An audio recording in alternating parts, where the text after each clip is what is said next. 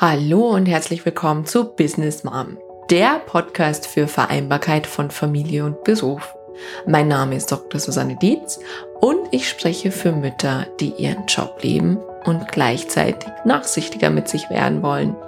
Ich spreche aber gleichzeitig auch für Arbeitgeber, Chefs und Personaler, die ihre weibliche Potenzialträgerin besser verstehen wollen und ihnen Raum geben wollen, sich wirklich sinnstiftend zu entfalten.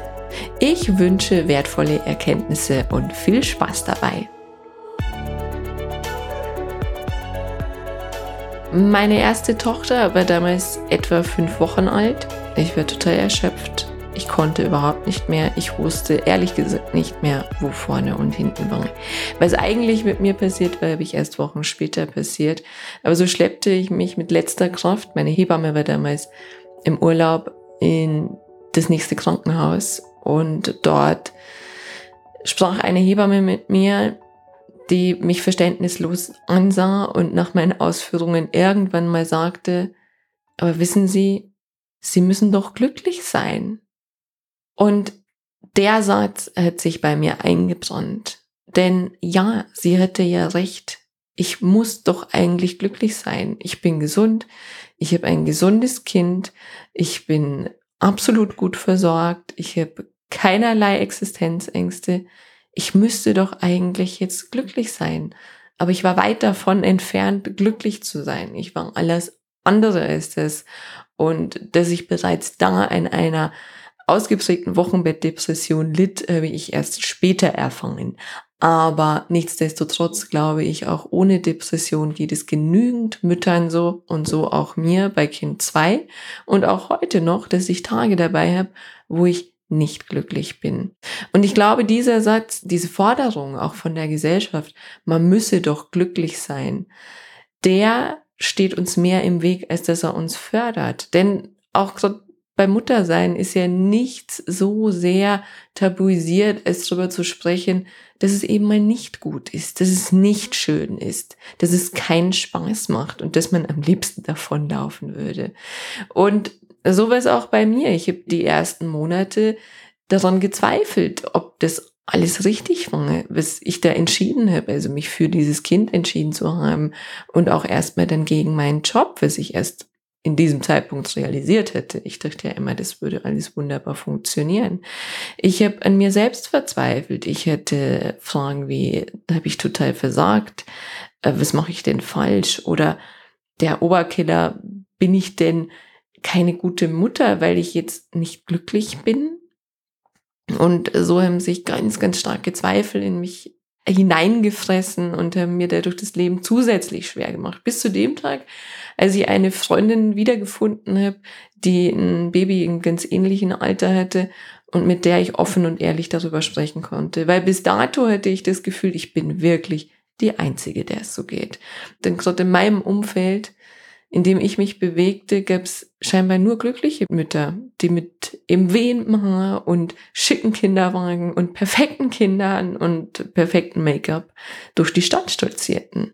Und ich dachte wirklich, bin ich die Einzige. Und so hat mir der Himmel irgendwo auch diese Freundin damals geschickt, die mir gesagt hat, wie es wirklich ist. Die gesagt hat, du, ich habe das total unterschätzt. Ich habe mir das ganz anders vorgestellt. Das kann mir keiner erzählen, dass er noch glücklich ist, wenn er nachts stündlich aufgeweckt wird und dazwischen das Kind auch noch wickeln darf.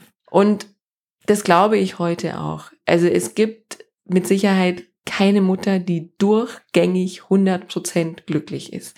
Ich glaube durchaus, dass es Mütter gibt, die sich absolut erfüllt fühlen in diesem Job.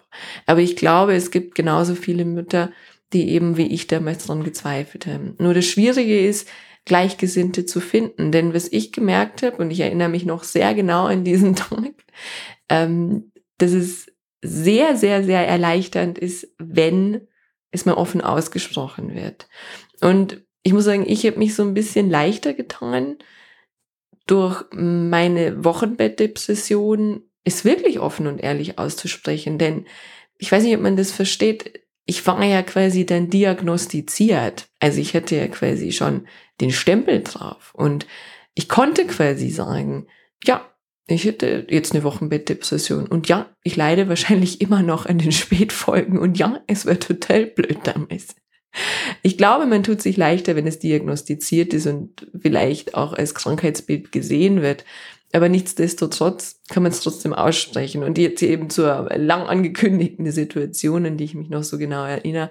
Es war damals diese Freundin mit ihr, welche im Freibad und sie traf eine alte Bekannte, die sie schon länger nicht mehr gesehen hat. Unsere Kinder waren damals ungefähr anderthalb Jahre alt und sie wurde gefragt, und wie war es jetzt so dieses erste Jahr Elternzeit? Und sie antwortete nur, es war das schrecklichste Jahr in meinem ganzen Leben. Und ich sah damals, wie ihrem Gegenüber die Gesichtszüge entglitten, wie sie nicht wusste, was sie antworten sollte, weil das gar nicht das war, was erwartet wurde. Und was aber mir gleichzeitig so gut getan hat, dass es einmal jemand ausgesprochen hat, dass einmal jemand gesagt hat, ja, es war doof und es war nicht durchgängig schön. Und ich glaube nicht, dass es das ist, dass man sagt, ähm, der Vergleich nach unten oder eben auf gleicher Ebene tut immer gut als der nach oben hin, sondern ich glaube, es ist einfach das Thema in die Akzeptanz zu gehen. In die Akzeptanz zu gehen, das, was gerade da ist.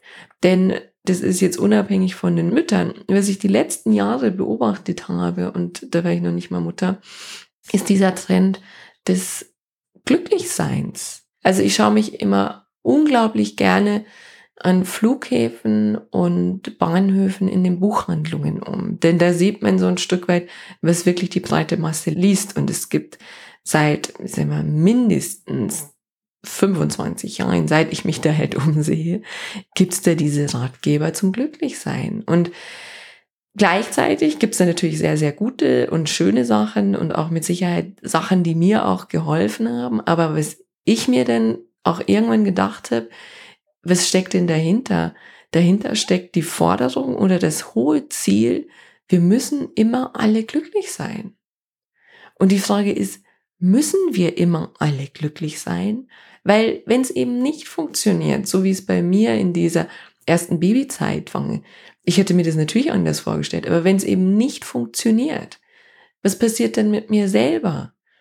Ich verurteile mich zusätzlich noch. Das heißt, ich bin schon unglücklich und zusätzlich verurteile ich mich noch dafür, dass ich unglücklich bin, weil das oberste Ziel ist doch glücklich zu sein, ähnlich wie es diese Hebamme damals zu mir gesagt hat. Sie müssen doch glücklich sein, also sie müssen sogar glücklich sein.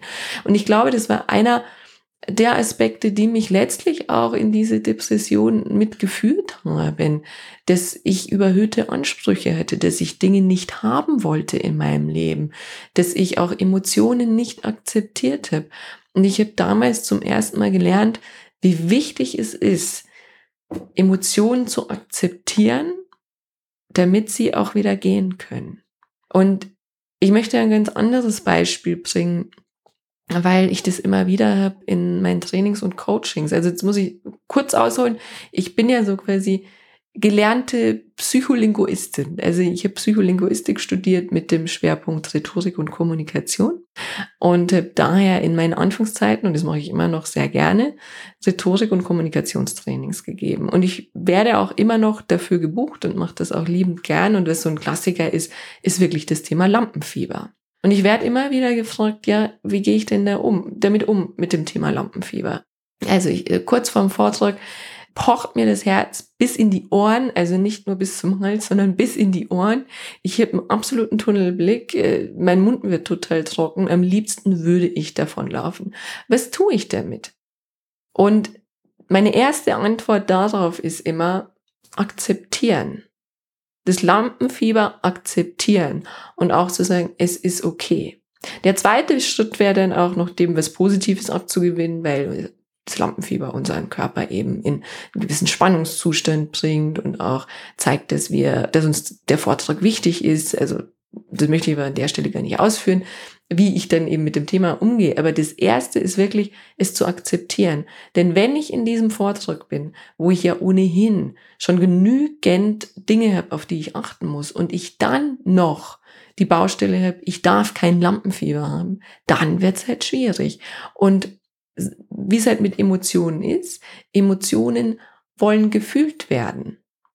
Nichts anderes. Die wollen auch da sein. Sowohl die positiven als auch die negativen. Und ich habe mal gehört, weiß nicht, ob ich das jetzt so 100% immer unterschreiben kann, aber ich finde den Gedanken sehr schön, dass jede Emotion nach etwa drei Minuten auch wieder geht, es sei denn, man hält sie fest. Also das heißt, ich muss bewusst daran festhalten, damit so eine positiv oder auch negative Emotion bleibt. Ich lasse das jetzt einfach mal so im Raum stehen. Was mir so geholfen hat in dem Gedanken ist, zu sagen, es da sein zu lassen. Es darf auch mal doof sein und es darf auch mal schlecht laufen. Und ich glaube, alle die kleine Kinder wissen das. Wenn man eine schlechte Nacht hat, wenn man vielleicht selbst auch noch angeschlagen ist, wenn man im Job vielleicht zusätzliche Baustellen hat, es gibt Tage, da würde man am liebsten davonlaufen und nicht wiederkommen. Aber irgendwie hält einem ja doch immer irgendetwas und irgendwer zurück. Aber das Gefühl ist dann. Und was, was ich glaube und ähm, woran ich mich dann auch festhalte, ist einfach zu sagen, es ist okay. Es ist doch voll und ganz okay, auch mal zu sagen, es läuft gerade total schlecht bei mir. Mir geht's nicht gut und ich hätte es gern anders. Und alleine in dem Moment, wo ich in die Akzeptanz komme, dass dieses Gefühl mal da ist, kann ich mich auch frei machen davon. Und ich spreche hier nicht von rumjammern. Dass man ständig sich beklagt, wie negativ alles ist und ähm, wie blöd alles ist und überhaupt. Weil da gibt's natürlich auch noch die Krux, dass man sagt, die Energie folgt immer der Aufmerksamkeit. Das heißt, wenn ich zu lange in einem Negativzustand bleibe und auch immer wieder den Fokus drauf habe, wird sich das Gehirn irgendwann dran gewöhnen und es liebt die Abkürzungen, auch immer nur das Negative zu sehen. Aber das mache ich mal in einer anderen Folge. Ich glaube, das passt da besser. Wichtig ist aber ähm, eben zu differenzieren zwischen jammern und akzeptieren. Und ich bin eben der Meinung, auch mal sagen zu dürfen, heute ist einfach ein doofer Tag. Kann durchaus befreiend sein. Und ich hätte eine dieser Situationen, um noch zum Schluss ein Jobbeispiel zu nennen, in meiner ganz, ganz, ganz jungen Arbeitszeit, also ich würde damals, glaube ich, 21, es war eins meiner ersten Praktika und ich musste damals Urlaubsvertretung machen, also für sämtliche Personen in diesem Büro. und das heißt, ich habe damals äh, relativ viel solche Arbeiten gemacht wie Post und auch Post eben zur Post bringen oder Telefonate annehmen, irgendwelche E-Mails beantworten, auch irgendwelche Toner in den Drucker einsetzen. Also wirklich sehr, sehr viele Hilfsarbeiten und ich hatte aber damals ja auch schon immer ganz nette inhaltliche Projektarbeiten in meinem Praktika. Also da war ich ja sehr gesegnet damit.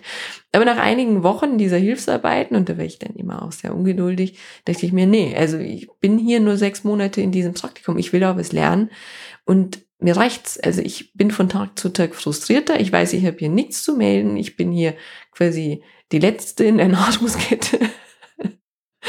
Aber ich muss mit jemandem drüber sprechen. Und so habe ich damals meinen Chef zu einem Termin gebeten. Und ich weiß, es ist damals so, auch in meinem jugendlichen Leichtsinn, einfach so aus mir herausgeplatzt. Und ich habe zu ihm gesagt, weißt du, ich finde es momentan hier einfach alles scheiße. Und dann bin ich selbst über mich erschrocken, über meine Ehrlichkeit, aber auch, dass ich es so deutlich gesagt habe. Und ich weiß mein Chef legte den Kopf zur Seite, guckte mich an und meinte nur, hm, Scheiße darf man auch mal sagen. Und das war so ein befreiender Moment, zum einen, weil wir auch ein Stück weit drüber lachen mussten, aber auch, weil ich es einfach gesagt habe, weil ich es nicht in mich hineingefressen habe, weil ich es auch sagen durfte und weil es für beide Seiten okay war. Und dann konnten wir an der Stelle auch weiterarbeiten. Und ich weiß noch, als ob es erst gestern gewesen wäre, wie sich dieser komplette Frust durch diesen Moment der Akzeptanz gänzlich aufgelöst hat. Also der Frust war weg, die Negativgefühle waren weg und wir konnten auch in dem Moment absolut konstruktiv drüber sprechen, wie können wir diese Zeit überbrücken und was können wir verbessern, damit ich auch so ein paar Tätigkeiten wieder bekomme, die mir Energie geben. Und das ist das, was ich mir für uns alle wünschen würde, dass wir eben diese Tage haben, wo wir Scheiße sagen dürfen. Und dass wir eben nachsichtig mit uns selbst werden und wenn eben schlechte Emotionen kommen, dass diese schlechten Emotionen auch gelebt werden. Ich glaube, dass diese auch gesehen werden wollen und dass man sie dann auch wieder gehen lassen kann, um dann den Raum zu geben für die positiven Emotionen. Von Herzen danke, dass du wieder mit dabei warst. Wenn du mehr zu Business Mom erfahren willst, dann besuch mich doch einfach auf Facebook, Instagram, LinkedIn oder Xing oder geh direkt zu meiner Business Mom Website unter www.businessmom.de. Dran denken, Sinn im Business schreibt man bei mir immer mit zwei N. Dort findest du alles zu meinem Podcast, zu mir und meiner Person, meinen Beratungen, Seminaren, Coachings, Büchern und auch Vorträgen. Ich freue mich auf dich.